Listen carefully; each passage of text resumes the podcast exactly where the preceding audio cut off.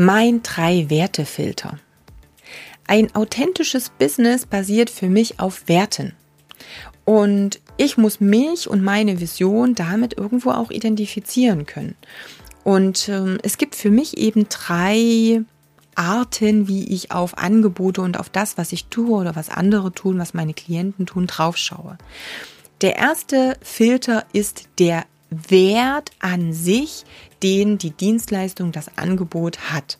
Und da geht es nicht unbedingt um den Preis, sondern es geht um den Wert, den mein Kunde durch diese Dienstleistung auch bekommt.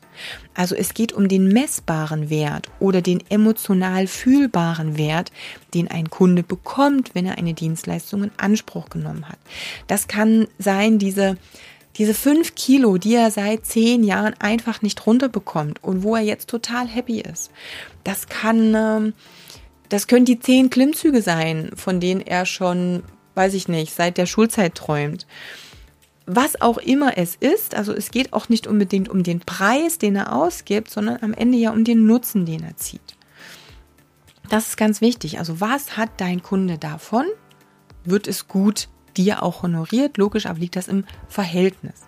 Das zweite ist eben, was hast du davon? Also was bekommst du zurück?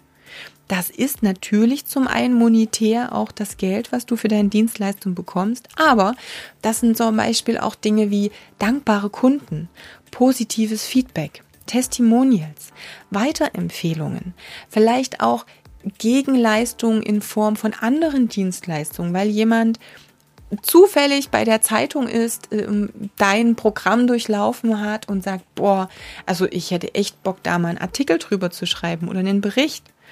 Es ist also nicht immer nur das Geld, aber ja, das Geld muss natürlich stimmen und sollte im Verhältnis zum Wert, den der Kunde hat, auch passen.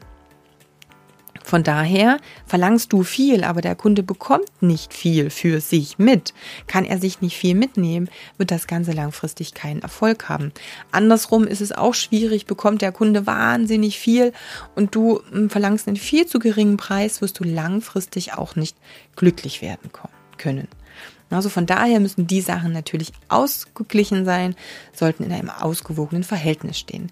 Der dritte Wert für mich, man kann es so ein bisschen als ethische Werte vielleicht ähm, bezeichnen. Und da geht es auch um uns als Trainer in der Community insgesamt. Macht ein Kunde mit einem Trainer eine schlechte Erfahrung, dann heißt es, hey, Personal Training habe ich schon mal probiert, hat mir nichts gebracht oder der Trainer war total überheblich oder er hat ja einfach nicht das geleistet, was er versprochen hat. Das heißt, eine schlechte Erfahrung spiegelt sich am Ende nicht immer nur auf diese eine Person, den einen Trainer wieder, sondern wirft auch ein schlechtes Licht auf die ganze Community. Von daher achte halt immer darauf, dass du für dich das Beste machst, was du machen kannst. Und dass du auch hinter deiner Dienstleistung, deinem Produkt stehst.